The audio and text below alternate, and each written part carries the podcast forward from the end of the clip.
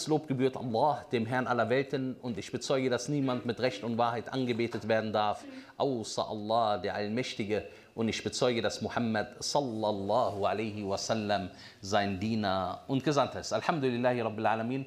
Es freut uns, liebe Geschwister, dass ihr zahlreich erschienen seid und wir möchten inshallah ta'ala mit euch heute über ein sehr, sehr wichtiges Thema sprechen, zumal wir inshallah ta'ala in circa ich weiß nicht, es sind nur noch ein paar gezählte Tage, den Monat Ramadan begrüßen werden und ein jeder von uns sollte sich auf diesen Monat auf beste Art und Weise vorbereiten. Wir haben gestern darüber gesprochen, wie man sich in der ersten Nacht vor Ramadan vor dem Höllenfeuer schützen kann. Wie man sich in der ersten Nacht vor dem Höllenfeuer schützen kann. Und dieses aufgrund einer wunderschönen Überlieferung, wo der Gesandte Muhammad sallallahu alaihi wasallam sagte, وَلِلَّهِ عُتَقَاءُ مِنَ النَّارِ وَذَلِكَ فِي كُلِّ لَيْلَةٍ Allah befreit Seelen aus dem Höllenfeuer und dieses in jeder einzelnen Nacht. Und das Wichtigste für dich ist, dass du dich darauf vorbereitest, dass du in der ersten Nacht schon zu den Erretteten gehörst.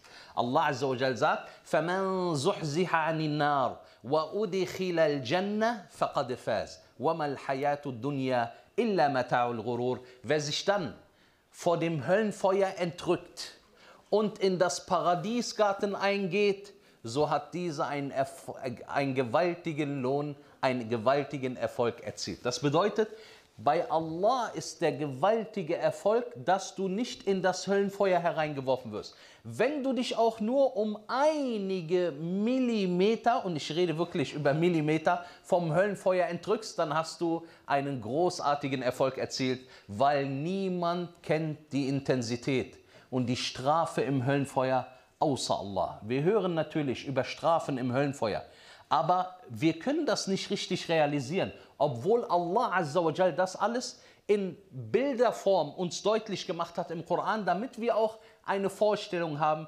كلما نضجت جلودهم بدلناهم جلودا غيرها ليذوقوا العذاب. Ein jedes Mal, wenn und Allah redet über die Höllenbewohner. Ein jedes Mal, wenn ihre Häute im Höllenfeuer durchgebrannt werden, dann werden wir ihnen eine neue Haut erschaffen, die wiederum durchgebrannt wird. Das ist das Elend im Höllenfeuer. Und ein jeder von uns sollte sich vor diesem Höllenfeuer schützen. Wie können wir uns schützen? Du musst wissen, Allah öffnet alle Tore des Paradieses. Alle Tore des Paradieses werden im Monat Ramadan geöffnet und gleichzeitig schließt Allah was? Die Tore des Höllenfeuers. Und Allah Azza wa Jal macht das nur aus einem einzigen Grund. Und er legt noch einen darauf, die Shayatin werden gefesselt. Überlege, die Shayatin, die uns normalerweise in die Irre führen und hier was bedeutet, die Shayatin werden gefesselt? Das bedeutet, die Großen, die einen zu, zu den üblen Sünden bringen können. Diese werden allesamt gefesselt. Gleichzeitig öffnet Allah alle Tore des Paradieses und er schließt die Tore des Höllenfeuers. Bedeutet nur aus einem einzigen Grund, damit du und ich uns vom Höllenfeuer bewahren. Möge Allah uns nicht in der Dunya und in der Akhira bestrafen. Und so seht ihr, dass dieses die Barmherzigkeit von Allah ist. Wenn wir hören, dass alle Tore des Paradieses geöffnet werden und alle Tore geschlossen werden und Allah die Shayatin ankettet. Was ist unsere Aufgabe? Dass wir diesen Monat vernachlässigen? Dass wir diesen Monat ausnutzen. Warum ausnutzen? Damit wir es schaffen, uns vom Höllenfeuer zu bewahren. Ich sage es dir klar, wie es ist. Es gibt keine bessere Chance, sich vor dem Höllenfeuer zu erretten, als im Monat Ramadan. Weil Allah subhana sehr barmherzig, Allah ist immer barmherzig, aber es gibt Zeiten und Zeiten, Anlässe und Anlässe. Und einer der gewaltigsten Anlässe ist nun mal Ramadan. Und Allah Azza wa Jal möchte dir und mir vergeben. Aber wenn Allah sieht, dass er all das für dich macht, dass er die, Höllen, dass er die, dass er die Toren des Höllenfeuers schließt und die Toren des Paradieses öffnet und die Shayatin sogar ankettet und du widersetzt dich ihm in diesem Monat, dann wird er zornig über dich. Und so sagte der Gesandte Muhammad sallallahu alaihi wasallam in einer authentischen Überlieferung, zu der wir danach auch kommen werden. Er sagte, diese Überlieferung ist bei At-Tirmidhi und bei anderen, liebe Geschwister, man adraka shahra Ramadan, man adraka shahra Ramadan, derjenige, der den Monat Ramadan erreicht. Au man dakhala alayhi shahr Ramadan. Wer den Monat Ramadan erreicht, bedeutet, er erlebt den Monat Ramadan und hat die Möglichkeit, sich auch in diesem Monat Ramadan zu entfalten mit den besten Taten. Thumman Salach und der Monat Ramadan geht an ihm vorbei, qabla an yughfarala, bevor ihm vergeben wurde. Was macht Allah Azza wa in einer Überlieferung? Fa'abadahu Allah. Allah wird ihn weit von sich entfernen. Und in einer Überlieferung, fa'udikhilan nar, so wird er in das Höllenfeuer hereingeworfen. Und daher ist die Hauptfrage, wie viel Ramadan haben wir bis jetzt erfolgreich gefastet? Es geht nicht nur darum, den Ramadan zu erleben. Auch wenn du fastest, wie der Prophet sallallahu alaihi wasallam sagt in einer authentischen Überlieferung bei Ibn Majah, Rubba sa'imin laysa lahu min siyamihi illa, illa al Ein Fastender könnte von seinem Fasten nur was haben? Nur den Hunger. Er hat gefastet, er hat seine Pflicht gemacht. Aber worin ist er zu kritisieren? Er hat in diesem Fastenmonat nicht was ausgenutzt? Diesen Monat Ramadan. Und daher, die Sache ist nicht nur, dass du den Ramadan erlebst und dann wirst du vom Höllenfeuer gerettet. Nein, die Sache ist, dass du den Monat Ramadan erlebst und auf beste Art und Weise dein Ramadan verbringst. Wie können wir auf beste Art und Weise den Ramadan verbringen? Mit welchen Taten? Hm? Dass wir viel Koran lesen, richtig. Dass wir Dhikr machen, Allah gedenken. Qiyamul Layl. Und das ist das Tarawih-Gebet. Da sollten wir anwesend sein. Verwandtschaftsbande pflegen. Verwandtschaftsbande pflegen. Sehr gute Tat natürlich. Na. Menschen mit gutem Charakter gegenüberkommen. Einen guten Charakter gegenüber den Menschen zeigen, obwohl man hungrig und durstig ist. Das schafft nicht jeder. Weil manche Leute, wenn sie hungrig und durstig sind, dann siehst du sie sehr gewalttätig. Ja? Sie brechen auf einmal so aus ihrer Welt heraus und versuchen, jeden etwas anzutun. Na, bitteschön. Ja, ihr habt das Wichtigste vergessen. Was machen wir im Ramadan überhaupt? Die Leute zum einladen. Wir fasten. Wir fasten. Das ist die beste Tat im Ramadan, die du machen kannst. Und daher, liebe Geschwister, ermahne ich mich und euch, dass wir versuchen, bitteschön, Amin, du hast immer einen Joker bei mir, bitteschön. Spenden, sehr gut. Allahumma barik. Wir spenden. Aber spenden nicht in die eigene Tasche, sondern spenden für etwas Gutes, wofür du belohnt wirst, inshallah ta'ala. Wir sollten wissen, Wallahi, die Angelegenheit ist sehr ernst. Wenn wir uns jetzt schon vorbereiten und Allah in jeder Nacht, wo wir aufstehen und ihn bitten, dass er uns zu den Erretteten gehören lässt, ihr sollt euch gewiss sein. Ihr sollt gewiss sein, wenn Allah deine Seele vor dem Höllenfeuer errettet, wisst ihr, was das bedeutet? Das heißt, deine Seele wird nie wieder für das Höllenfeuer geschrieben. Nie wieder für das Höllenfeuer geschrieben. Es gibt Taten, da vergibt Allah Azzawajal uns Sünden. Maghfirah. Das ist die Vergebung. Aber wenn Allah dir hier Sünden vergibt, aber du machst wieder neue Sünden, heißt das, dass auch den neuen Sünden, dass die neuen Sünden vergeben werden? Antwort: Nein.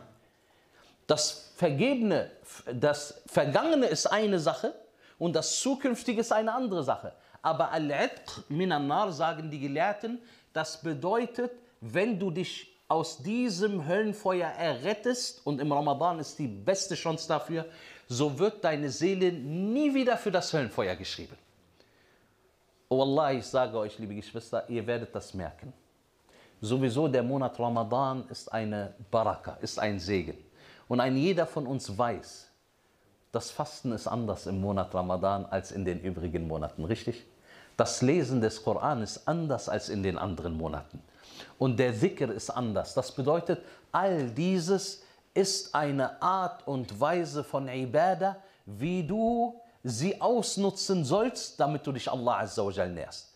Und daher werden wir heute, bi'idhnillah ta'ala, über die zehn klassischen Fehler sprechen, die ein Gläubiger, ein Muslim machen kann, wenn er im Monat Ramadan fastet.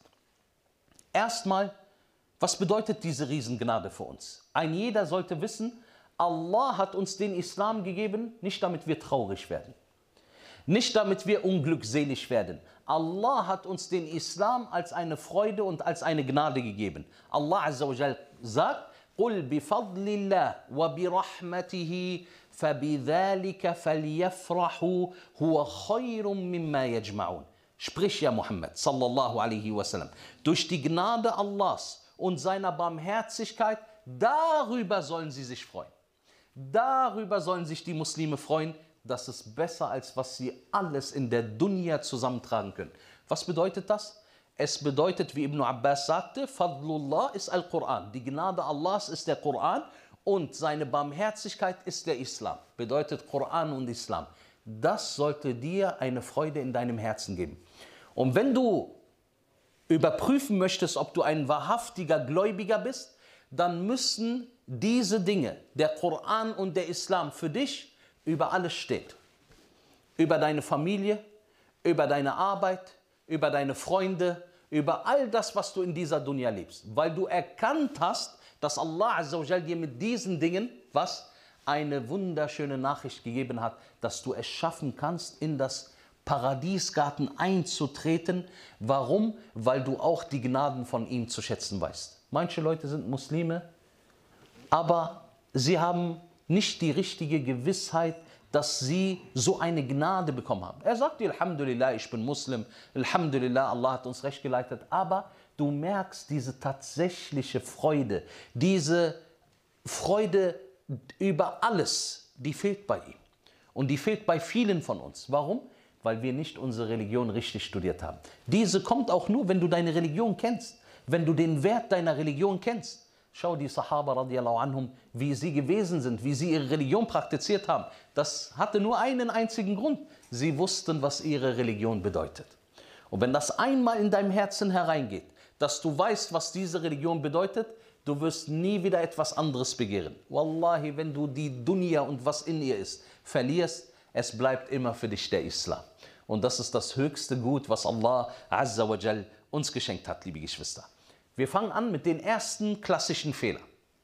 Und ich bitte euch, dass ihr gut aufpasst, damit wir diese Fehler vermeiden. Und das sind die meisten Fehler, die die Muslime in diesem Monat leider praktizieren. Der erste Punkt, die falsche Absicht.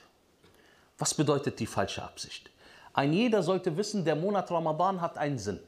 Allah Azza wa Jal sagt, Kutiba alaykumus siyam كما كتب على الذين من قبلكم لعلكم تتقون. Vorgeschrieben, zur Pflicht gemacht wurde euch das Fasten, o ihr Muslime. Warum? Damit ihr gottesfürchtig werdet. Das heißt, Ramadan hat nur ein einziges Ziel. Welches Ziel? Dass wir gottesfürchtig werden. Wenn wir fragen, warum hat Allah uns erschaffen? Wallahi, letztens hat mir ein Bruder eine Nachricht gezeigt. einer, der ein Muslim ist, fragt sich, was ist der Sinn des Lebens? Schau mal, subhanallah. Ein Muslim darf sich diese Frage niemals stellen. Ein Muslim muss so etwas wissen. Allah sagt uns im Koran, was der Sinn des Lebens ist. Na.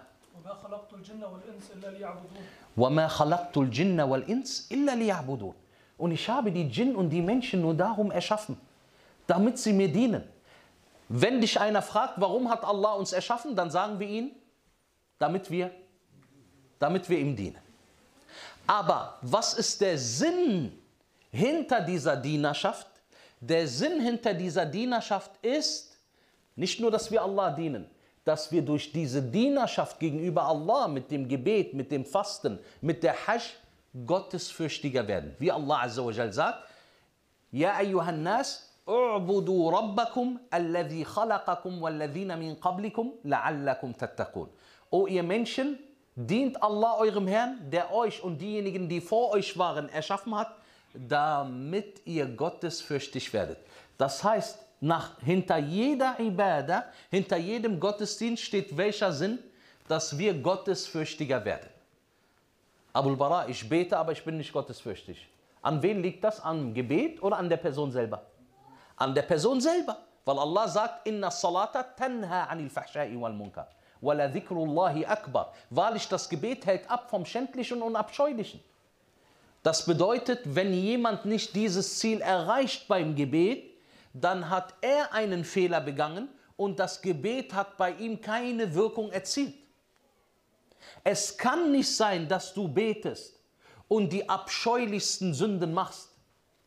Theoretisch kann das sein, aber das heißt, das Gebet hat diese Person nicht bewirkt.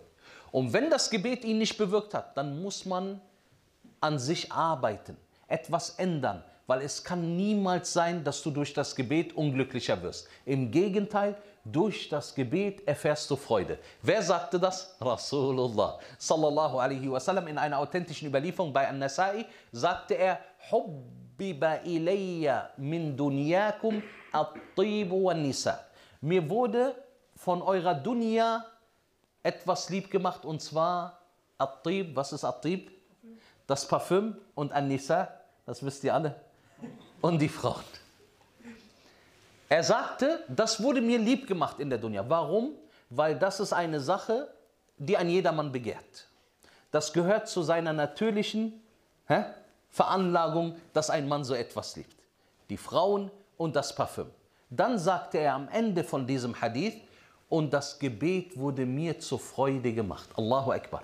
Das Gebet wurde mir zur Freude gemacht. Wie kann es sein, dass manche Leute Freude empfinden im Gebet und andere empfinden Mühsal und sie wollen das Gebet am liebsten schon hinter sich bringen? Das heißt, bei die einen machen etwas richtig und die anderen machen etwas Falsches. Und als er gesagt hat, und das Gebet wurde mir zur Freude gemacht, hat er uns damit sagen wollen, wie die Gelehrten erklären, At-Tib und An-Nisa, das Parfüm und die Frauen, sie können dir in der Dunya gefallen, sie müssen dir aber nicht gefallen. Das heißt, du musst nicht unbedingt bei jeder Sache einen Erfolg erzielen. Aber was das Gebet anbelangt, so sagte er, es wurde mir zur Freude gemacht mit Sicherheit. Hier kannst du nicht enttäuscht werden. Beim Parfüm kannst du enttäuscht werden. Bei den Frauen kann man enttäuscht werden aber nicht, nicht beim Gebet. Und daher, liebe Geschwister, diese Ibadah ist dafür da, damit wir uns Allah nähern. Diese Ibadah ist nicht dafür da, damit wir uns von Allah Azza entfernen. Wallahi al-Azim, es gibt Leute, die mit ihrer Ibadah das Höllenfeuer erreichen. Wie? Wer sagt mir wie? Er betet und er fastet und er geht in das Höllenfeuer. Ähm, er, er ist danach eingebildet und ist äh, hochmütig gegen den anderen darüber, dass er äh, praktiziert war. Sehr guter Punkt. Al-Ujub. Dass man sich selber gefällt. Was bedeutet, dass man sich selber gefällt? Er denkt, er ist Abu Ibadah. Kennt ihr Abu Ibadah? Er sagt, niemand macht so wie ich. Er gefällt sich selber. Und dieser ist beeindruckt. Er bewundert sich selber. Hat Allah ihm gesagt, dass er seine Taten schon angenommen hat? Nein. Aber er bewundert sich schon mal selber. Dieser ist auf einem gefährlichen Weg. Und Al-Ujub löscht die Tat. Al-Ujub löscht die Tat. Bedeutet, dass du über dich selber verwundert bist. Dass du dich selber bewunderst bei der Tat. Dieses löscht deine Tat. Al-Ujub ist sehr gefährlich. Viele Leute kennen nicht einmal, dass es so eine Sünde gibt. Dass es so eine gefährliche Sache gibt, liebe Geschwister. Warum? Weil Al-Ujub ist eine der Sachen, wie der Prophet sallallahu alaihi wasallam sagte, von Al-Muhlakat, das heißt von den Dingen, die einen zerstören. Ijabul mar'i binafsi, dass eine Person sich selbst bewundert. Dass eine Person sich als etwas Besonderes sieht, nur weil er dieses oder jenes gemacht hat. Sogar sagt Ibn al-Qayyim dass der Sünder mit seinen Sünden und die Traurigkeit über seine Sünden, dieser ist besser als einer, der gehorsam ist gegenüber Allah, während er, während er sich dabei selber bewundert. Schaut mal, subhanallah, ein Sünder, der besser ist als eine Person, der zwar gehorsam ist gegenüber Allah, aber die Grenzen überschreitet in der Gehorsamkeit. Du rufst ihn an, abends um 22 Uhr, und dann sagst du ihm am nächsten Tag, ich habe dich nicht erreicht. Er sagt dir, wer sagt dir auch, dass du mich erreichen kannst? Ich habe Qiyamul Layl gebetet. Schämen sollst du dich. Ujub. Wir machen Dua, dass eine Sache passiert. Möge Allah immer unser Dua annehmen. Dann passiert diese Sache. Er sagt, ihr wisst nicht, dass das mein Dua war. Das sind die Leute. Ujub. Du bietest ihnen am Montag etwas zu essen an. Ein Burger von Laurenz, sehr lecker im Übrigen. Ach, Laurenz. Auf jeden Fall teuer. Du bietest ihn einen Burger an Montag, sagst ihm, Subhanallah, der Burger hat 12 Euro gekostet. Er sagt, schäm dich, Montag fast dich. Mach, dass du wegkommst. Das ist einer, der bewundert sich selber. Wenn du so eine Einstellung hast in der Ibadah, Allah wird deine Ibadah nicht, nicht annehmen. Was ist noch etwas, was unsere Ibadah zerstört? Ja, okay, der ist ja kein Muslim. Wir reden jetzt über Muslime. Na, Jan, tfadda. Äh. Ar-Riya, dass du dich vor den Leuten zeigen möchtest. Ar-Riya ist, dass du deine Ibadah nicht Allah widmest, sondern jemand anderen außer Allah. Subhanallah, mit dem Gebet kommt er ins Höllenfeuer. Warum? Weil er hat jemand anderen angebetet außer Allah. Stellt euch vor, diese Schmach, diese gefährliche Sünde, über die wir eigentlich nicht so richtig nachdenken. Aber das ist der Unterschied zwischen uns und den Salaf. Dass diese Leute sehr darauf geachtet haben, dass sie eine Ibadah richtig machen. Über Sufyan al-Thawri, rahimullah ta'ala, wird berichtet, liebe Geschwister, und er war einer von den glänzenden Tabi'in und einer der gottesfürchtigsten in seiner Zeit. Er hat einmal, als sie beim Kampf waren, in der Nacht gebetet. Sie waren im Kampf gegen die Feinde der Muslime und so hat er in der Nacht gebetet. Und im Gebet, Qiyamul Layl, in der Nacht, hat er bemerkt, wie eine Person ihm die gesamte Zeit beobachtet. Von seinen Leuten. So ging er nach dem Gebet zu ihm hin und sagte, ey du, warum hast du mich beobachtet? Diese Person sagte ihm, ich habe dir zugeschaut bei deinem Gebet. Er hat ihm gesagt, ich möchte nie wieder, dass du mich beobachtest, während ich bete. Und bei Allah, ich werde kein Wort mit dir sprechen, bis du stirbst. Und er hat nicht mehr mit ihm geredet. Weil er ihn beobachtet hat. Heute, wir stehen nur auf, damit wir beobachtet werden. Was sagte Sufyan al-Thawri? Wallahi, ich werde mit dir kein einziges Wort mehr sprechen. Warum? Weil er ihn beobachtet hat bei der Ibadah. Er wollte das nicht. Das waren Leute, die am liebsten auf einer einsamen Insel gelebt hatten zwischen sich und Allah Azza. Und daher, ja Achi, mach deine Ibadat so viel wie du kannst alleine. Weil Sufyan al-Thawri rahimullah ta'ala sagte, ich pflegte nur meine Taten zu zählen, die ich im Geheimen gemacht habe. Was die Taten anbelangt, die ich im Öffentlich gemacht habe, so habe ich sie nicht gezählt. Wer kann mir sagen, warum hat er sie nicht gezählt, die er im Öffentlichen gemacht hat? Weil er gefürchtet hat, dass er Ria hatte. Und deswegen hat er nur die Taten gezählt für sich selber, die er im Geheimen gemacht hat.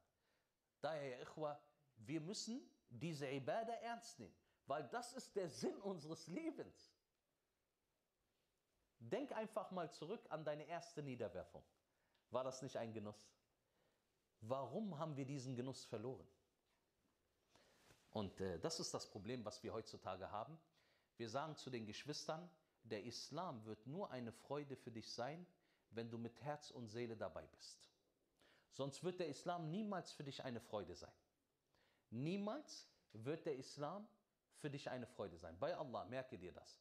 Erst wenn du dein Herz für Allah im Gesamten öffnest und für die Religion Allahs und nichts mehr liebst als Allah und seinen Gesandten, erst dann wirst du die Süße schmecken. Vorher wirst du leider diese Süße nicht schmecken. Und das Problem ist, wenn wir die Süße nicht schmecken von dieser wunderbaren Religion, möge Allah uns nur als Muslime leben und sterben lassen. Wenn du diese Sünde nicht, wenn du diese Süße nicht schmeckst, dann dauert es nicht lange, bis dir langweilig wird, diese Religion zu praktizieren. Sehen wir das bei unseren Geschwistern? Und dann fangen sie an, abzudriften. Der eine kehrt wieder zur Jahiliyyah zurück und sagt sich, ja, im Islam habe ich auch nicht meine Erfüllung gefunden. Wallahi, aib. Das ist eine Schande, dass du so etwas sagst. Der Islam ist doch nicht schuld. Du bist schuld. Die Religion hat dir versprochen, dass du eine Süße erfährst, wenn du sie richtig praktizierst. Aber wenn man sie nicht richtig praktiziert, dann weißt du, ich habe etwas falsch gemacht. Und wenn ich etwas falsch gemacht habe, dann musst du dich anstrengen. Ich habe mich damals immer selber ermahnt und ich habe zu mir gesagt, Abul Bara, die Sache kann doch nicht sein, dass du dich auf ein Essen mehr freust als auf das Gebet. Dass du dich auf ein Getränk mehr freust als auf das Fasten. Es läuft hier irgendwas schief. Und ich habe mich selber zur Rechenschaft gezogen und gesagt, das ist doch die Religion, die uns eine Süße gibt. Also suche ich nach dieser Süße. Wenn ich diese Süße suche und sie finde, dann wirst du diese Süße mit nichts mehr eintauschen können. Wallahi al-Adim, ich sage euch, liebe Geschwister, es ist so, wie es ist. Wer einmal diese Halwa, so wurde sie genannt, auch im Hadith, Hadith Anas ibn Malik radiallahu anh, bei Bukhari und Muslim, der Prophet Muhammad sallallahu alaihi wasallam sagte, drei Dinge, wer sie praktiziert, so wird er die Süße des Iman schmecken. Allahu Akbar. Und wahrlich, der Iman hat eine Süße. Diese Süße ist so intensiv, so extrem, dass du sagst, ich möchte diese Religion mit nichts mehr eintauschen. Eine Frage, seid ehrlich, wenn man euch eine Milliarde Euro bietet und die schönsten Frauen dazu und das schönste Essen dazu, wärt ihr bereit, dieses für den Islam einzutauschen? Seid ehrlich, wer wäre bereit?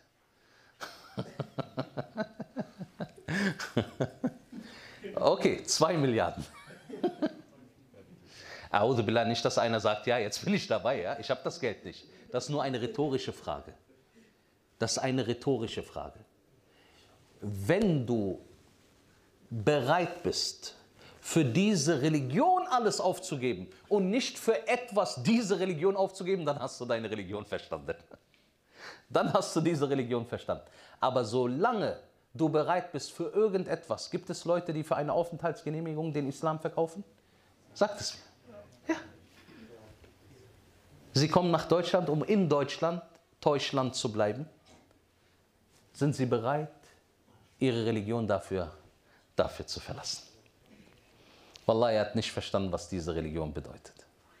Es wurden Leute getötet wegen ihrer Religion, weil sie nicht bereit waren, diese Religion zu verlassen. Aber andere warten nur auf eine Annehmlichkeit in ihrem Leben, in ihrer Dunya, damit sie den Islam verlassen. Und daher müssen wir uns immer wieder zurückbesinnen. Wir müssen es schaffen, in dieser ersten Nacht was? Unsere Seele vor dem, vor dem Feuer zu bewachen. Wie kriegen wir das hin? Wir haben nur ein Ziel. In der ersten Nacht soll uns vergeben werden. Denn je länger wir dieses Ziel hinausschieben, umso, umso gefährlicher wird es für uns, weil uns danach die Motivation fehlt. Aber in den ersten Tagen bist du besonders motiviert. Und daher versuch, dass du in den ersten Tagen diese großartige Gnade schaffst. Möge Allah Azzawajal, der Allmächtige, der Gewaltige, der uns hört zu dieser Zeit. Und wir befinden uns im Hause Allahs und wir, wir bitten niemanden anderen außer Allah in seinem Haus. Möge Allah einer jeden Seele, die hier anwesend ist, am ersten Tag von Ramadan vom Höllenfeuer bewahren. Allahumma amin. Liebe Geschwister, wir haben gesagt, der erste klassische Fehler ist, dass man eine falsche Absicht hat. Der Sinn von Ramadan ist, nochmal, dass wir hä? gottesfürchtiger werden. Ka'b ibn Malik, radiyallahu an, einer der Gefährten, er sagte, man sama Ramadan. وهو يحدث نفسه أنه إذا خرج رمضان عصى ربه فصيامه عليه مردود. Derjenige, der Ramadan fastet, mit der Absicht, dass wenn der Monat Ramadan an ihm vorbeizieht, zu Ende ist, dann wird er wieder zu seinen Sünden zurückkehren. So wird sein Fasten von Allah zurückgewiesen. Braucht Allah sein Fasten? Allah braucht sein Fasten nicht. Wie Abul Bara. Was meinte Ka'b ibn Malik radiallahu anh mit dieser Aussage? Es gibt Leute, sie haben bestimmte Sünden. Möge Allah uns vergeben. Schaut mal, jeder von uns hat die Aufgabe, diese Sünden abzulegen und sich anzustrengen, damit er diese Sünden nicht macht. Einer raucht, der andere ist Netflix-süchtig und guckt sich die Serien von A bis Z an. Einer wiederum, er kifft. Einer wiederum hat eine Freundin. einer wiederum trinkt Alkohol, Sünde. Jetzt beginnt der Monat Ramadan und er will fasten und er nimmt sich vor zu fasten. Aber was sagt er zu sich selber? Er sagt das zu keinem. Wenn der Monat Ramadan vorbei ist, das heißt, ich benehme mich im Monat Ramadan, ich zügle meine Seele, aber wenn Ramadan vorbei ist, kehre ich wieder, kehre ich wieder zu meinen alten Sünden zurück. Wer so eine Absicht hat, so soll er wissen, Allah braucht sein Fasten nicht. Was ist der Unterschied zwischen einem, der ein Sünder ist und in den Monat Ramadan hereingeht, aber er hat diese Absicht nicht, dass er zurückkehren will zu den Sünden, sondern er versucht immer seine Sünden weiter zu abzulegen, aber er wird schwach ab und zu. Das ist nicht derselbe. Der hat nicht diese Absicht, weil der andere hat von vornherein, er plant, kaum ist Ramadan vorbei und der hält sich auch dran.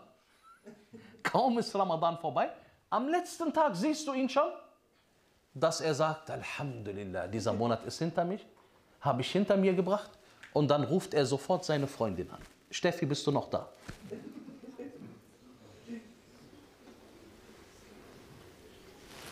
Sofort kehrt er am ersten Tag zu den Sünden zurück.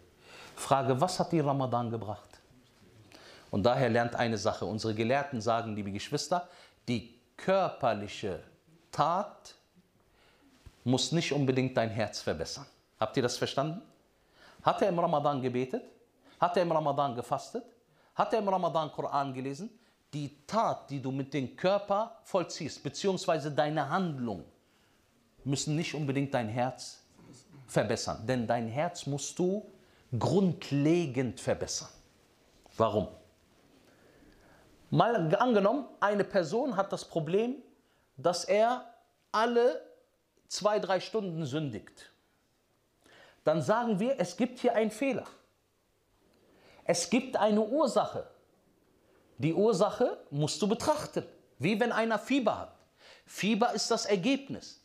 Aber was den Fieber letztendlich zum Ausbruch gebracht hat, das ist irgendetwas anderes. Da muss man suchen. Und genauso, wenn jemand sündigt, da muss man suchen. Was ist die Ursache? Die Ursache ist ein krankes, ein krankes Herz. Und daher sagte Ibn al-Qayyim, rahimullah ta'ala, einem Diener wurde keine größere Strafe gegeben als ein krankes Herz. Das Schlimmste, was du an Strafe in dieser Dunya bekommen kannst, ist ein krankes Herz. Warum? Krank natürlich hartes Herz. Weil so ein krankes Herz wird nicht in der Lage sein zu bereuen. Und du stirbst ohne Reue. Und du stirbst ohne Rechtleitung. Daher, du darfst nicht so eine Absicht haben, ja Allah, ich werde mich jetzt zusammenreißen, aber nach Ramadan kehre ich wieder zu meinem alten Leben zurück. Dieses Fasten wird zurückgewiesen. Und es wäre schade. Wallahi, ich sage, es ist anstrengend. Schaut mal, wann wird Iftar ungefähr sein, jetzt im Ramadan? Ungefähr wie viel Uhr? 20 Uhr und? 21 Uhr 10. Überleg mal, du fastest 20 Uhr 10. Ja, ist doch Zeitumstellung. Achso, ist Isha, stimmt. Passt. Ja? Ja, ja. Oh, okay. Ich weiß, bei Essen kennt ihr euch genau aus. Da wird die Zeit genau festgelegt. Eine Person, er steht um 8 Uhr morgens auf und darf erst um 20 Uhr essen. Schaut mal, wie viele Stunden er fastet. Das wäre schade, dass dieser Lohn einfach an dir vorbeigeht. Du hast dich doch angestrengt dafür. Und du hast versucht, Allah zu gefallen. Warum sollte dieser Lohn dann verloren gehen? Daher, unsere Absicht ist, dass wir nach Ramadan, hä, was werden? Bessere Menschen. Möge Allah uns dazu verhelfen. Bessere Menschen nach Ramadan. Und du merkst, dass Allah dein Ramadan angenommen hat, wenn du nach Ramadan pünktlicher deine Gebete betest, auf deine Gebete achtest. Du merkst, dass Allah dein Ramadan angenommen hat, wenn du ab jetzt nicht nur den Koran liest, wenn jemand stirbt, sondern du liest den Koran und hast ihn in dein Herz eingeschlossen, so viel du kannst. Du merkst, dass Allah dein Ramadan angenommen hat, wenn du dich von alleine hinsetzt und anfängst, Allahs zu gedenken.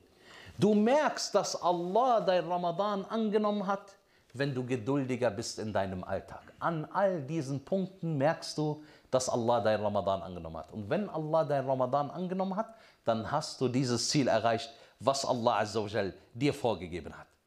Der zweite Punkt, klassischer Fehler, den die Leute machen, ist, dass sie ihre Gebete verschlafen. Ihre Gebete verschlafen oder nicht beten. Wir kommen zu dem einen und zu dem anderen Fall. Natürlich, Ramadan ist auch Gesellschaft. Viele Leute laden Besuch ein und man sollte damit nicht übertreiben, liebe Geschwister, weil es bleibt dieses Ziel, dass wir gottesfürchtiger werden. Aber wenn du jeden Tag eine Party bei dir feierst, also Party, islamische Party mit Naschid und so, ihr wisst schon, wenn du jeden Tag eine sogenannte Party bei dir feierst, die immer bis 4, 5 Uhr morgens geht, du hast dich satt gegessen, du hast kein Tarawih gebetet, ihr habt geredet bis in die Nacht herein und das war's. Das ist dein Ramadan. Und so sieht es bei manchen Leuten täglich in ihren Wohnungen aus. Ist Ramadan dafür da? Nein. Sagt mal, Abu Barra, darf ich keinen Besuch einladen? Doch. Aber trotzdem machst du deine Taten. Wenn du Besuch hast, dann isst ihr was gemeinsam und dann geht ihr zusammen zum Gebet und betet dort das Tarawih-Gebet. Wenn ihr dann zurückkehren wollt, dann macht etwas Gutes. Ermahnt euch. Erzählt euch Geschichten über die Sahaba. Erzählt euch Geschichten über den Koran und so weiter und so fort. Aber nicht, dass man seine Zeit verschwendet. Jeder Tag ist ein Vermögen wert im Ramadan. Das musst du wissen. Was machen manche Leute? Sie verbringen eine lange Zeit in der Nacht und sind dann so müde, dass sie welche Gebete verpassen. Nein, zum Fajr sind sie wach, weil da gibt es Essen. Den Suhoor, den nehmen sie mit. Das heißt, sie essen die letzte Mahlzeit bevor, bevor das Fasten beginnt. Da sind sie sicher. Ich habe einmal mit einem Bruder geredet. Ich sage zu ihm, und stehst du jetzt immer zum Fajr auf? Er sagt, na klar, muss ich doch sowieso, weil ich muss doch was essen. weil ich muss was essen, sagt er. Schau mal, das heißt, es geht bei ihnen ums Essen, nicht ums Gebet. Daher, sie schlafen dann nach dem Fajr-Gebet und verschlafen was? Dhuhr und manche sogar Asr und manche sogar Maghrib. Einer ist aufgestanden nach Maghrib und durfte, Afan, der ist aufgestanden, ich weiß noch, hat er mir gesagt, nicht, dass ich was Falsches sage, er ist, er ist fastend schlafen gegangen und hat so lange geschlafen, bis der nächste Fastentag begonnen hat. ja, überlegt. Subhanallah. Und manche verpassen diese Gebete. Und Allah hat uns gewarnt im Koran.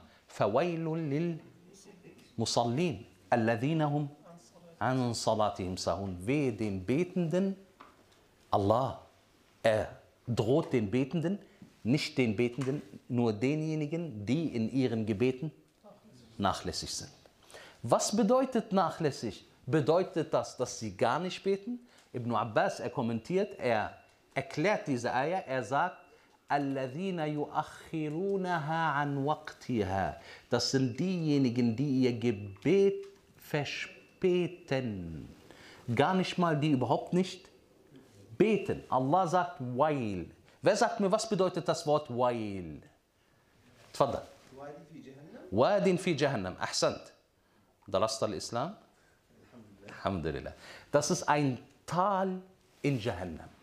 Jahannam selber sucht Schutz bei Allah vor diesem Tal in Jahannam. Dieses ist die Strafe für diejenigen, die in ihren Gebeten was? Nachlässig sind.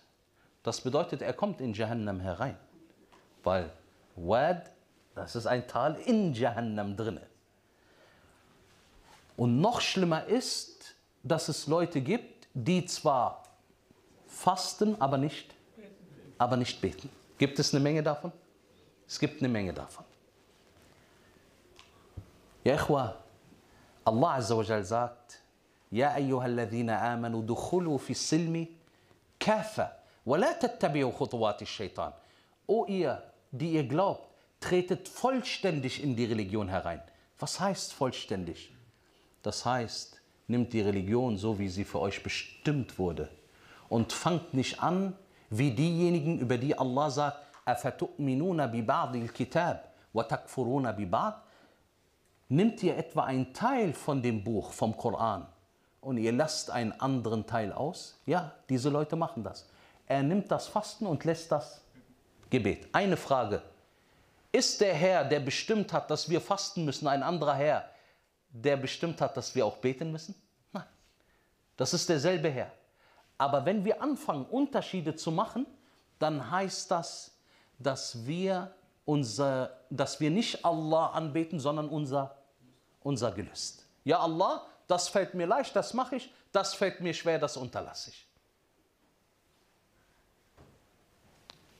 Die Religion ist nicht, dass du dir aussuchst, was du möchtest.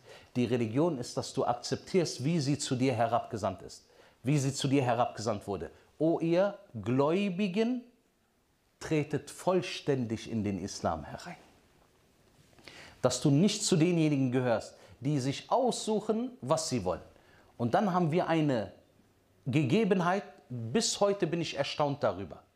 Es gibt Leute, er betet nicht. Wenn er dann in die Moschee zum Tarawih-Gebet kommt und das Tarawih-Gebet ein, zwei Raka verpasst hat, und das Tarawih-Gebet, wie ihr wisst, liebe Geschwister, mit Ijma aller Gelehrten, mit Übereinstimmung aller Gelehrten, ist das Tarawih-Gebet was? Eine Pflicht oder eine Sunna? Eine Sunna. Das ist unter den Gelehrten klar. Aber wenn es auch eine Sunna ist, wir machen das natürlich, damit wir Lohn bekommen. Er kommt zum Tarawih-Gebet zu spät für ein oder zwei Raka. Und er ärgert sich darüber, aber er ärgert sich nicht, dass er die fünf Gebete am Tag verpasst. Ist das Logik? Schaut mal, die fünf Gebete sind mit Ijma aller Gelehrten was? Pflicht. Da kannst du in den Osten oder in den Westen gehen, in den Norden, in den Süden, jeder wird dir dasselbe Urteil sagen. Aber er bevorzugt eine Sunna und stellt sie über der, über der Pflicht. Und wir reden ja hier nicht über irgendeine Sache, wir reden über Kufr. Der Prophet sallallahu alaihi wasallam, als er sagte, Al-Ahdu alladhi baynana wa baynahum, der Vertrag zwischen uns und ihnen ist was? As-Salah. فَمَنْ تَرَكَهَا فَقَدْ kafar. Derjenige, der das Gebet unterlässt, hat den Kufr begangen. Das heißt, das Wort Kafir ist in jedem Fall gefallen. Die Gelehrten haben hier nur eine unterschiedliche Ansicht, ob das der große Kuffer oder der, oder der kleine Kuffer ist. Aber das Wort Kafir ist gefallen. Wer akzeptiert das für sich als Gläubiger, dass er mit diesem Wort betitelt wird? A'udhu billah. Daher, Yachi, bete. Durch das Gebet nährst du dich Allah Azza wa Jal.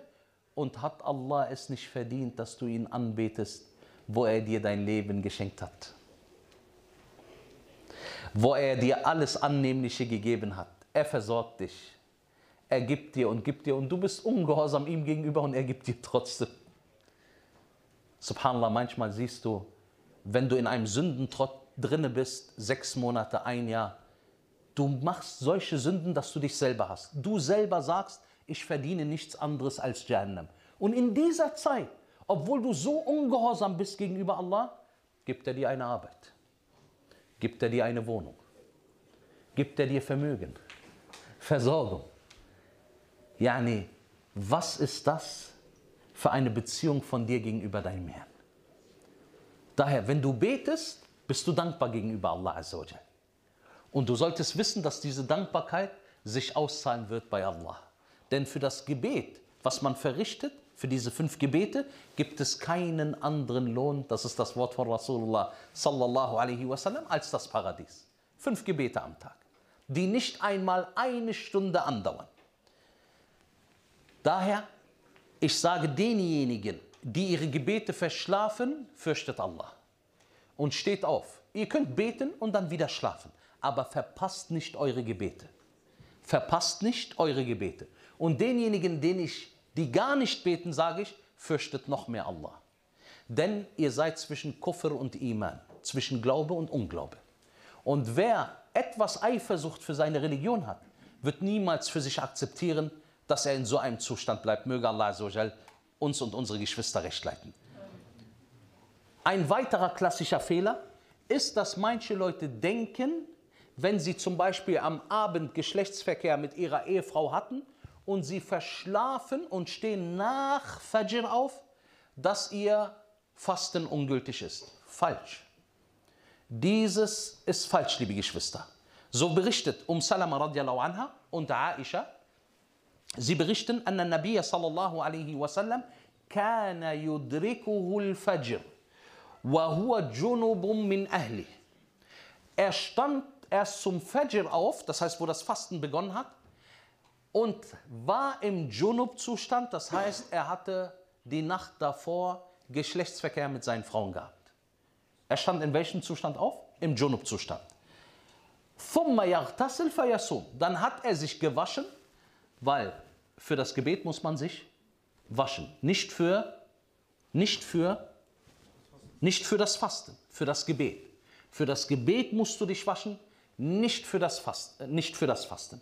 Daher, er ist aufgestanden, hat sich gewaschen und hat dann, hat dann gefastet. Und das zeigt uns, dass wenn du auch in den Tag herein im Junub-Zustand bist, dein Fasten ist gültig. Du musst dich nur für dein Gebet waschen. Und was denjenigen anbelangt, der am Nachmittag sich hinlegt, weil er müde ist, und er wird erwischt von einem feuchten Traum, so bricht auch dieser feuchte Traum nicht sein Fasten.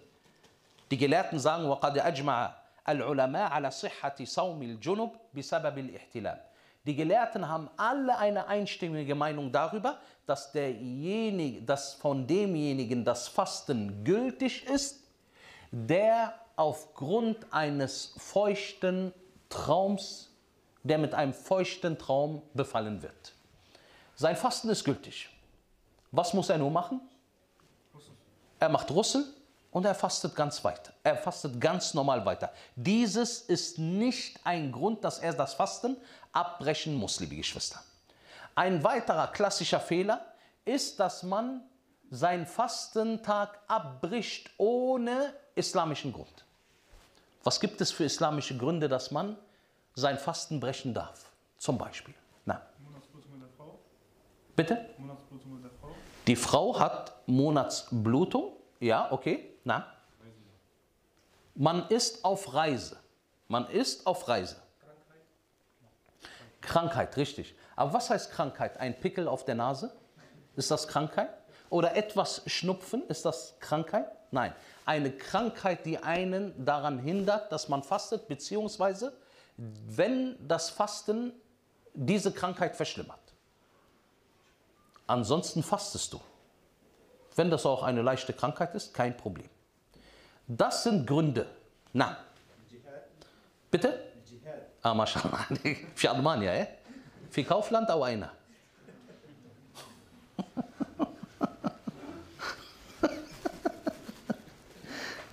حبيبي أنت أين تسكن؟ تسكن هنا؟ في براونشفايغ؟ لا أصدق Alhamdulillah. Was ist jetzt das Problem? Manchen Leuten dauert das zu lange, bis das Fastenbrechen beginnt. Also, er sagt, das Dönerfleisch riecht so schön. Und er geht in der Stadt an jedem Laden vorbei. Hier riecht es nach Zuckerwatte, dort riecht es nach Döner, da nach Kebab da nach Shish Kebab. Und so läuft er durch die Straßen und wird von einer Fitna nach der anderen belagert. Dann sagt er, Khair, inshallah, ich habe es versucht. Und dann bricht er sein Fasten. Hört diese Überlieferung bei Ibn Hibban und bei Ibn Khuzaymah. So sagte der Gesandte sallallahu alaihi wasallam, während ich schlief, kamen zwei Männer zu mir. Und sie ergriffen meinen Oberarm und brachten mich zu einem hohen Berg hinauf. Sie sagten, kletter den Berg hinauf. Rasulullah sallallahu alaihi wasallam sagte, ich schaffe es nicht. Sie sagten, wir werden es dir leicht machen, kletter herauf. So kletterte ich hinauf, bis ich auf dem Gipfel, das heißt dem höchsten Punkt am Berg angekommen bin. Dort hörte ich laute Stimmen. Ich sagte, was sind das für Stimmen? Sie sagten, das ist das Schreien der Leute der Hölle. Dann wurde ich weitergeführt und ich sah Leute, die an ihren Füßen aufgehängt waren, das heißt Kopf über, mit aufgerissenen Mundwinkeln und von Blut überströmt. Ich sagte, wer sind sie? Sie sagten, höre zu, subhanallah, sie sagten, Nachdem er fragte, man haula, sie sagten, faqila haula alladhina yuftiruna qabla tahillati sawmihim. Das sind diejenigen, die ihr Fasten gebrochen haben, bevor die Zeit überhaupt eingetroffen ist. Das sind diejenigen, die ihr Fasten gebrochen haben, bevor die Zeit eingetroffen ist. Aber Frage, haben sie gefastet? Sie haben gefastet. Deswegen sagt Sheikh al-Albani rahimullah ta'ala, هذه عقوبة من صام ثم أفطر عمدا. Das ist die Strafe für denjenigen, der zwar gefastet hat, aber absichtlich sein Fasten gebrochen hat. فكيف يكون حال من لا يصوم أصلا. Wie ist das dann mit Leuten, die gar nicht fasten? Das heißt, wir haben die Strafe von denjenigen gehört, die ihr Fasten gebrochen haben, obwohl sie gefastet haben. Es gibt dafür eine Strafe im Grab. Das heißt, das, was der Prophet sallallahu alaihi wasallam gesehen hat, war hier was? Eine Strafe im, im Grab. Was denkst du dann über Leute, die überhaupt nicht fasten? Und daher, du darfst nicht dein Fasten abbrechen, außer mit einem islamischen Grund. Eine Person hat sehr starke Kopfschmerzen. Ich gebe euch ein paar Beispiele. Ihr sagt mir als Gelehrte von Braunschweig, ob ihr ihnen die Fatwa gibt, dass sie ihr Fasten brechen dürfen. Eine Person hat starke Kopfschmerzen, Soda. Darf er oder darf er nicht? Alhamdulillah, lieber schweigen, das ist gut. Nein, einer traut sich. Er darf nicht. Er darf nicht sein Fasten brechen. Okay, stimmt? Ist das richtig? Wenn er starke Kopfschmerzen hat, nein, er darf. So, jetzt haben wir zwei Meinungen. Die einen sagen, er darf, die anderen sagen, auf keinen Fall, er soll sterben. Mut. Nein. Wir sagen, das ist abhängig von was? Von der Situation. Und hier gibt es keine allgemeine Fatwa, weil bei einem ist der Zustand anders als bei dem anderen. Einer geht jetzt zum Gelehrten und sagt ihm, Sheikh, mein Kopf tut weh und weint. Ihr wisst ja, die meisten Tränen kommen, wenn man eine Fatwa braucht. Mein Kopf tut weh. Teil. Ihr sollt hier eine Sache lernen. Manchmal musst du selber derjenige sein, der dir eine Fatwa gibt. Was meint das? Der Sheikh kann nicht in deine Schmerzen hereinschauen.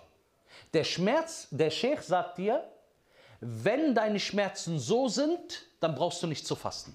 Das heißt, du musst das beurteilen, weil er kann nicht in deine Schmerzen hereinschauen. Es kann sein, dass du Schmerzen von einer Art hast, die er nicht versteht, die er erstmal nicht so begreifen kann. Du hast dann eine allgemeine Regel vom Sheikh und musst diese Regel auf deine Situation, auf deine Situation übertragen. Und wenn die Schmerzen, und es gibt wirklich wahre Kopfschmerzen, möge Allah uns davor bewahren, was ich an Fällen gehört habe von manchen Leuten, als ob sie durchdrehen. So übel sind die Schmerzen bei ihnen und sie brauchen dann natürlich entsprechend äh, äh, Schmerztabletten und so weiter und so fort. Dann hier, er hat eine Entschuldigung. Aber einer, er hat leichte Kopfschmerzen, weil er fastet. Das kann passieren, dass einer durch das Fasten leichte Kopfschmerzen bekommt. Vor allen Dingen in den ersten Tagen und wenn er es auch nicht gewohnt ist. Dann brichst du hier nicht dein Fasten. Sondern du zeigst Geduld, ta'ala, und versuchst durch das Lesen des Koran Heilung zu bekommen. Shifa'un lil Mu'minin. Was sagt Allah über den Koran? Er ist eine Heilung für die, für die Gläubigen. Innerlich, äußerlich, seelisch, körperlich. Eine Heilung für dich. Dann sind die Kopfschmerzen wieder weg, ja, wenn er hört, er muss Koran lesen. Hat alles gut. Hat sich erledigt. Ein weiterer Punkt, liebe Geschwister, der ein klassischer Fehler ist, ist, dass man zu viel isst, beziehungsweise sich sehr ausgiebig mit der Essenszubereitung beschäftigt. Ein großes Problem, was wir haben. Allah hat uns einen Maßstab gegeben, wie wir auch zu essen haben und zu trinken haben. Allah Azza wa sagt, Ja ayyuhalladhina amanu, äh, Allah Azza wa sagt, Ja ayyuhalladhina amanu, ich bin in einer anderen Eier. Äh, Allah Azza wa sagt, Kulu washrabu wa la tusrifu, innahu la yuhibbu al-Musrifin. Isst und trinkt. Hat Allah uns erlaubt zu essen und zu trinken? Isst und trinkt. Aber seid nicht maßlos. Wahrlich, Allah liebt nicht die Maßlosen. Die Salaf sagten über diese Ayah, schaut mal, sie sagten, wie in Tafsir al-Barawi berichtet wird, wenn die Menschen sich daran halten würden, an diese Ayah, wäre die Hälfte der Krankheit in der Medizin nicht, nicht vorhanden. Allahu Akbar. Denn viele Krankheiten kommen aufgrund des Übergewichts. Überlegt mal, wenn jemand 200 Kilo wiegt, bei einer Körpergröße von 1,60. Du weißt nicht, was vorn und hinten ist. Das ist schon sehr gefährlich. Weil das wirkt sich natürlich auch auf die gesamten hä, Organe aus. Und Omar ibn al-Khattab sagte, Iyakum wal batna. Weh euch vor der sozusagen Übersättigung. فإنها مكسلة عن الصلاة ومفسدة للجسم. Denn dieses führt dazu, zu was führt diese über, da, zu was führt das übermäßige Essen? Trägheit. Du hast keine Lust mehr, etwas zu tun. Kennt ihr das? Du sitzt abends und weißt, du hast noch das Wittergebet vor dir, bevor du schlafen gehst. Dann baust du dir ein Sandwich. Erste Stufe. Dann machst du Wurst rein, natürlich nur halal. Chips. Macht ihr Chips in eure Baguettes rein? Ja, wa? Ist bitter? Ist bitter. Wurst, Käse, Cheddar-Käse? Abu Yahya? Cheddar-Käse, ha? Magst du keinen Käse? Chips, ein Schokoriegel und die zweite Hälfte. Und dazu ein riesen Schokotrink. Wirst du noch das Wittel beten? Du legst dich hin wie ein Wal. Wenn Greenpeace da sind, schmeißen sie dich ins Meer zurück, weil sie denken, du bist ein Wal. Billah. Das macht uns träge und faul.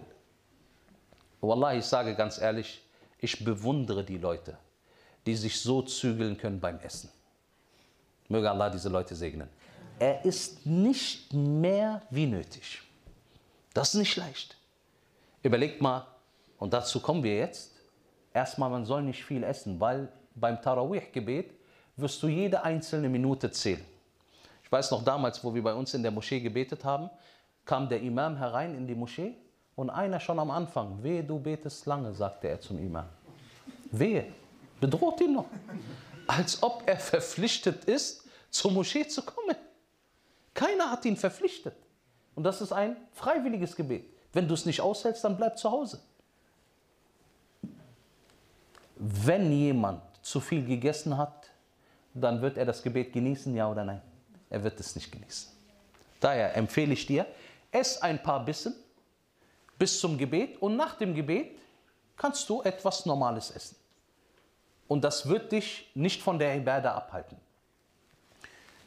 Und die Leute, die viel Zeit verbringen, wir reden auch hier insbesondere zu den Frauen, sie sollen nicht stundenlang in der Küche sein und das Essen zubereiten. Vor allen Dingen bei so einer Tat, wenn man das Essen zubereitet, man kann sich auf nichts anderes konzentrieren. Im Ernst, wird jemand kochen und sich einen Dars anhören? Kann sein, aber die wenigsten machen das. Warum? Weil sie so in ihrem Element. Ja, und das ist das Problem. Manche Brüder laden jeden Tag tausend Leute zu sich ein. Und wer muss das ausbaden letztendlich? Die Frauen. Äh, Afan, die Frau, wir bleiben bei einer. Die Frau. Sie muss das ausbaden. Und hier sagen wir ihnen, warum tust du ihr das Unrecht an? Warum tust du ihr das Unrecht an? Sie soll auch Koran lesen. Sie soll auch extra Gebete machen. Sie soll auch Dhikr machen. Ja, das kann sie machen, während sie den Kebab macht. Ja, ist richtig. Aber das ist nicht dasselbe. Das ist nicht dasselbe. Und daher, man soll nicht übertreiben mit der Essenszubereitung. Natürlich will man gastfreundlich sein und man will auch für seine Familie was Schönes kochen, kein Problem. Aber fünf Gerichte, sieben Gerichte. Und hier soll die Frau sich zügeln und nur wirklich das Nötigste machen, damit sie auch etwas von diesem Monat Ramadan hat, liebe Geschwister. Dann ein klassischer Fehler, den wir haben, ist Al-Imsak. Imsak, wir haben das mittlerweile in den Kalendern vorhanden. Was ist Imsak? Die Leute sagen, 15 Minuten bevor Fajr beginnt, hören wir auf mit dem, mit dem Essen. Sicherheitshalber. Wir sagen falsch und eine Bid'a. Das ist eine Neuung. Lasst uns hören, was Allah Azza sagt. Allah subhanahu wa ta'ala sagt, Kulu washrabu hatta yatabayyana lakumul khaytul abyadu minal khaytil aswad. Isst und trinkt, bis sich für euch, bis für euch klar wird, wie der weiße vom schwarzen Faden zu unterscheiden ist. Der weiße Faden bedeutet der Tag und der schwarze Faden bedeutet die, die Nacht. Und isst und trinkt bis bedeutet bis zum, hä? bis was? Bis zum Fajr-Beginn, der echten Morgendämmerung.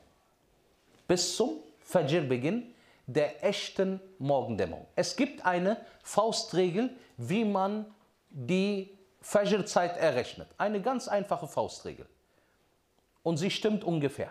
Ungefähr, ja, nicht auf die Minute genau. Sowieso, wir haben keine offenbarten Zeiten, weil manche denken, die Zeiten stehen in Koran und Sunna. Ja, es steht drinne, wann die Zeiten sind, aber nicht genau die Uhrzeit. So. Wenn jetzt zum Beispiel Sonnenaufgang um 6 Uhr ist, wann ist nach dieser Faustregel ungefähr dann Fajr? Eineinhalb Stunden davor, das heißt ungefähr 4.30 Uhr. Bis dahin könnt ihr essen. Und ihr sollt auch bis dahin essen. Warum? Weil das die Religion uns beigebracht hat. Isst und trinkt bis zum Fajr.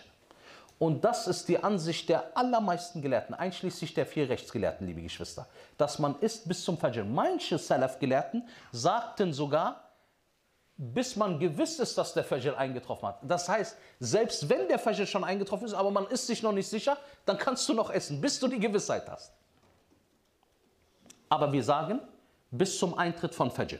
Und sogar heißt es in einer Überlieferung bei Abu Dawud und Imam Ahmad, dass der Gesandte sallallahu alaihi wasallam sagte, إذا سمع أحدكم النداء والإناء على يده فلا يضعه حتى يقضي حاجة منه. Wenn ihr den Adhan hört, bedeutet vom Fajr, und das Gefäß ist in eurer Hand, so stellt das Gefäß nicht ab, so legt das Gefäß nicht ab, bis ihr euer Bedürfnis befriedigt. Subhanallah. Das heißt, du bist gerade noch dabei und hast diese, diese Schüssel in der Hand oder die Tasse in der Hand. Und dann hörst du den Adhan, da kannst du noch deinen letzten Schluck machen. Mach das mal in der Moschee. Die werden dich beschimpfen und mit allen Wörtern bloßstellen. Die werden denken, du hast Ridda gemacht, den Islam verlassen. Und das ist Qaulul Rasul sallallahu alaihi wasallam.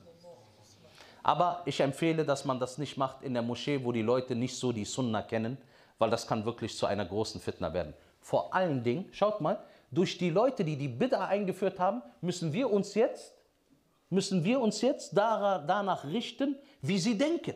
Weil seine Bid'a ist 15 Minuten vor, vor Fajr mit dem Essen aufzuhören. Dann holt er noch einen Staubsauger und saugt alles aus dem Mund aus. Ist das Sunna? Das ist keine Sunna. So, du sollst essen bis zum Fajr.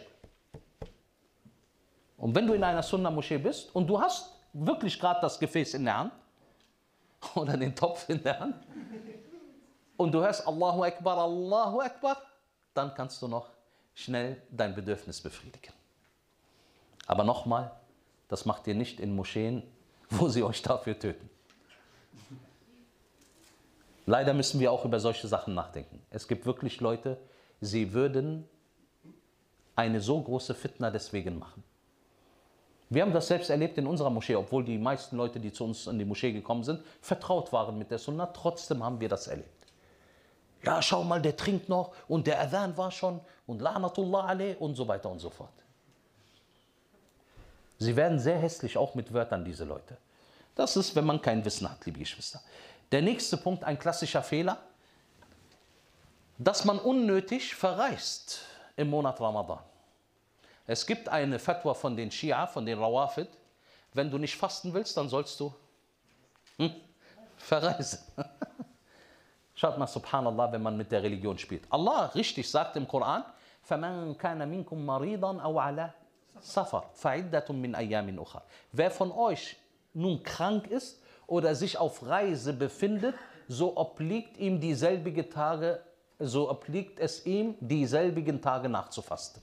Richtig. Aber heißt das, dass wir extra verreisen, damit wir nicht fasten müssen?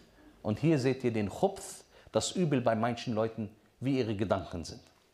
Aber nehmen wir an, eine Person musste verreisen. So, jetzt ist er in einem Land und da sind auch Muslime.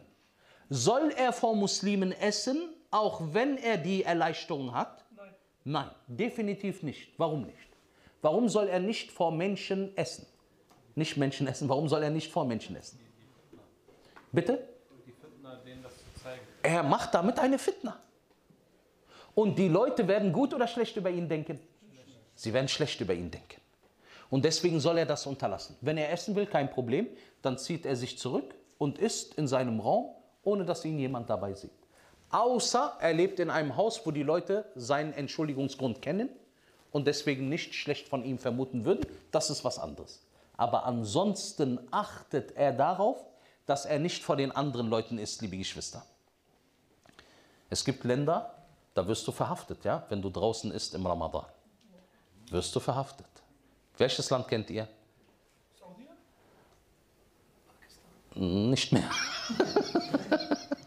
ist vieles locker geworden. Na. Nee. Marokko. Marokko. Ja, sogar einmal wurde ein Mädchen erwischt, also nicht so alt, aber auch nicht so jung, vielleicht 17, 18 Jahre. Und äh, sie hatte gegessen gehabt. Dann hat man sie gefragt, warum sie isst. Dann sagte sie, dass sie ihre Monatsblutung hat. Dann haben sie sie zur Frauenärztin gebracht, damit sie überprüft, ob das stimmt. Ja. Der nächste Punkt, Dua wird vernachlässigt. Ja, wenn wir wüssten, subhanallah, dass der Fastende im Monat Ramadan ein Dua von Allah Azza wa Jal bekommt, der auch erhört wird. Höre die Überlieferung, diese ist bei At-Tirmidhi. So sagte Rasulullah sallallahu alaihi wasallam, Thalathun la turaddu da'watuhu. Drei Personen, von ihnen wird das Bittgebet nicht abgewiesen. Und er nannte unter ihnen As-Sa'im hatta yuftir für den Fastenden, bis er sein Fasten bricht. Allahu Akbar. Von der Morgendämmerung, das heißt von der echten Morgendämmerung, wo du anfängst zu fasten, bis zum Maghrib, in dieser Zeit wird dein Dua angenommen. Es gibt eine Überlieferung, äh, die Überlieferung ist, wenn ich mich nicht irre, bei Al-Bayhaqi. So heißt es, As-Sa'im inda fitrih, dass derjenige, der fastet, dass sein Bittgebet erfüllt wird beim Fastenbrechen. Diese Überlieferung ist daif, liebe Geschwister. Manche haben sie akzeptiert. Aber tatsächlich hast du doch den ganzen Tag Zeit. Und du sollst den Dua nicht vernachlässigen. Schaut mal, subhanallah, wie viele Sachen wir im Leben brauchen. Wir brauchen Barmherzigkeit, wir brauchen Gesundheit, wir brauchen dieses und jenes. Das ist die beste Zeit jetzt im Ramadan. Dass du viel, viele Bittgebete machst. Und vor allen Dingen, wenn du im Sujud bist. Vor allen Dingen, wenn du im Sujud bist. Dann eines der größten Übel bei den klassischen Fehlern. Man möchte seine Zeit mehr oder weniger verschwenden. Man lenkt sich ab und verschwendet damit seine Zeit, nur um vom was sich abzulenken, vom Essen und vom, vom Hunger und vom Trinken. Vom Hunger und vom Durst. Und das ist überhaupt nicht der Sinn von Ramadan, wie wir schon besprochen haben. Nochmal, was ist der Sinn von Ramadan? Hm? Gottesfürchtig. Aber was macht er, um seine Zeit abzulenken? Zum Beispiel, was macht er? Er guckt Serien, Filme. Bruce Lee 1, Bruce Lee 2, Jackie Chan 2, Jackie Chan 4. Achi, der hat schon alle Hochhäuser erklommen. Yani, was soll er noch machen? Wie viel Jackie Chan noch? Koran, das ist dein Rezept. So beschäftigt er sich mit Filmen, mit Serien und mit seinem Handy. Das Handy ist ja heutzutage unser Liebling geworden. Und dadurch, dass er sich mit diesen Sachen beschäftigt, ist er abgelenkt vom Wesentlichen. Allah Azza wa Jal sagt, Ramadan unzila fihi al-Quran. Der Monat Ramadan ist der Monat, in dem der Koran herabgesandt wurde. Allah wertet den Monat Ramadan auf dadurch, deswegen ist er etwas Besonderes, weil in ihm der Koran herabgesandt wurde. Ja. Schaut mal, der Gesandte sallallahu alaihi wasallam, wie er im Ramadan den Koran studiert hat. Und die Salaf, die nach ihm, wie viel sie vom Koran gelesen haben. Es gibt Überlieferungen, manche Gelehrte sagen, wir haben keine wirklich tatsächliche Überliefererkette dafür, aber viele Gelehrte haben das erwähnt, dass Imam al-Shafi'i, rahimullah ta'ala, Imam al-Shafi'i, er, sah, er hat 60 Mal im Ramadan den Koran durchgelesen. Das bedeutet zweimal am, zweimal am Tag. Das ist außerhalb dessen, was er im Gebet gelesen hat. Ihre Gebete waren nicht wie unsere قل هو الله احد الله الصمد لم يلد ولم يولد ولم يكن له كفوا احد الله اكبر oder kennt ihr die Alif Lam Mim Allahu Akbar ihre Gebete waren nicht so sie haben ihre Gebete lang gemacht genossen aber heutzutage wenn du vorbetest mit zwei Seiten Sheikh Esh Yafalu bik ha yaqtuluk die töten dich Du hast zwei Seiten vom Koran, das ist eigentlich nicht viel. Zwei Seiten vom Koran ist gar nichts. Dann hörst du schon hinter dir.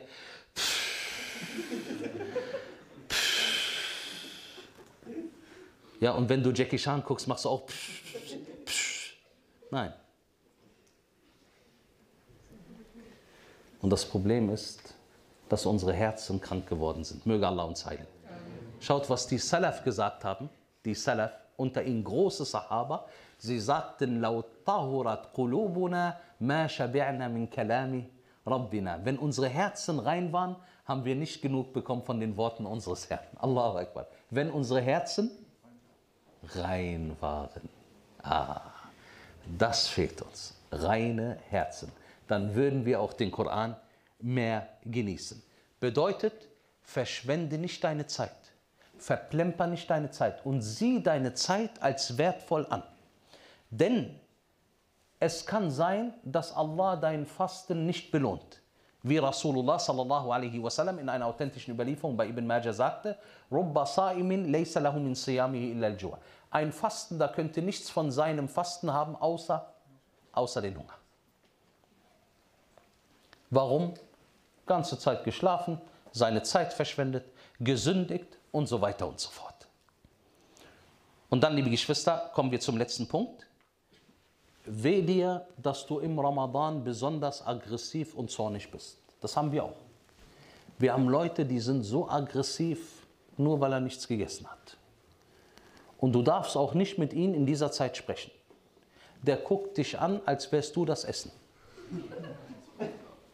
So guckt er dich an.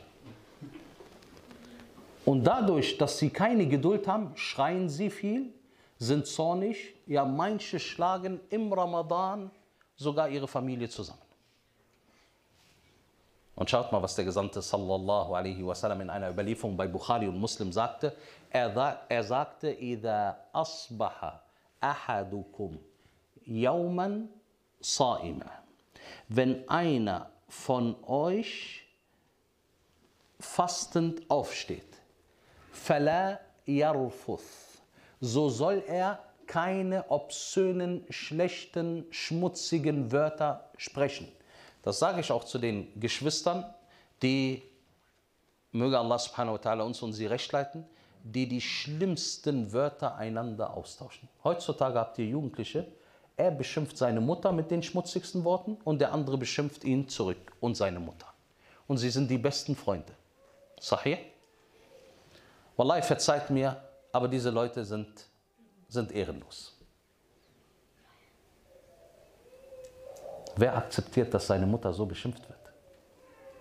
Sie sind die besten Freunde. Und schaut mal, wenn die Leute nicht nach Koran und Sunna erzogen werden, wie die Erziehung ist von ihnen.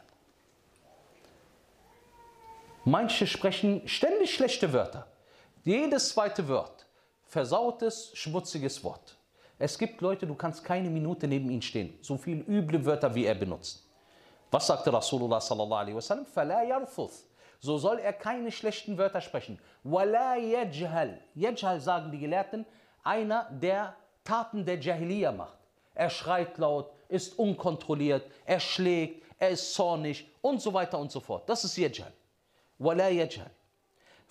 فإن امرؤ شاتمه أو قاتله فليقل إني صائم إني صائم und wenn einer sogar ihn beschimpft oder ihn bekämpft dann soll er sagen ich bin ich bin fasten bedeutet nach Ramadan wirst du sehen aber jetzt bin ich jetzt bin ich fastend jetzt bin ich fastend wenn einer ihn beschimpft und ihn bekämpft, soll er sagen, ich bin fastend. Wie ist das dann, wenn einer selber von sich aus auf die Leute losstürmt? Daher, Echwa, Fasten soll uns vor allen Dingen eine Eigenschaft beibringen. Welche Eigenschaft? Bitte? Richtig, Geduld. Dass du geduldig bist gegenüber dem, was du gerade erträgst. Möge Allah subhanahu wa ta'ala uns zum besten Fasten verhelfen und möge Allah azza wa jal unsere Seelen in der ersten Nacht vom Ramadan vom Höllenfeuer erretten. Habe ich etwas Gutes gesagt, ist es von Allah. Habe ich etwas Schlechtes gesagt, ist es von mir und von Ash-Shaytan. Möge Allah subhanahu wa ta'ala mir vergeben. Subhanakallahumma bihamdik. Ashhadu an la ilaha illa ant. Astaghfiruka wa atubu ilayk. اللهم صل وسلم وبارك على نبينا محمد وعلى آله وصحبه أجمعين بارك الله فيكم وجزاكم الله خيرا ähm, hat überhaupt nicht gelassen. Schreibe gerade 2%. Zwei, zwei Prozent.